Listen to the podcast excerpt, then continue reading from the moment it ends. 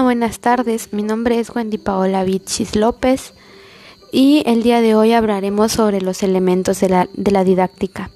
En el ámbito educativo, la didáctica considera algunos elementos, los cuales son alumnos, profesor, los objetivos, contenidos, los materiales didácticos, los métodos y técnicas de enseñanza, el medio geográfico, económico, cultural y social.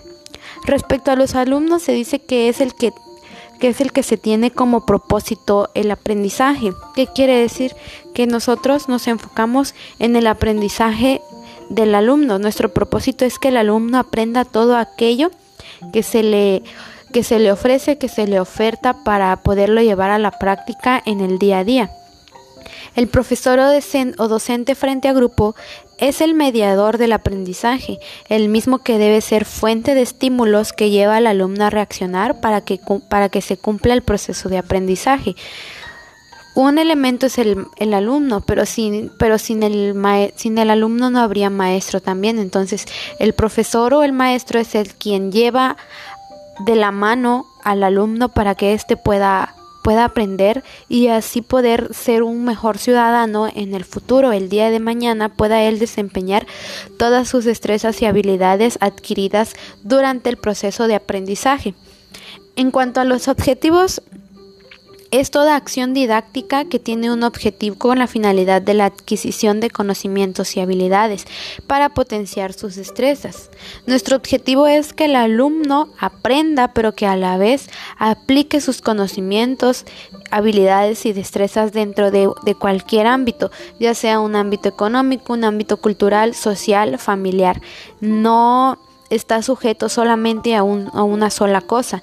También debe potenciar sus destrezas y así ir moldeando sus características, sus emociones, para que el día de mañana este individuo pueda desarrollarse feliz y bien dentro de la sociedad. A través de los contenidos, los procesos educativos se permitirán acceder a los objetivos, a los objetivos que se plantea una determinada planeación educativa. Para tener objetivos se tienen que tener contenidos. De acuerdo al contenido nosotros vamos a plantear los objetivos para que sí el profesor pueda enseñar al alumno.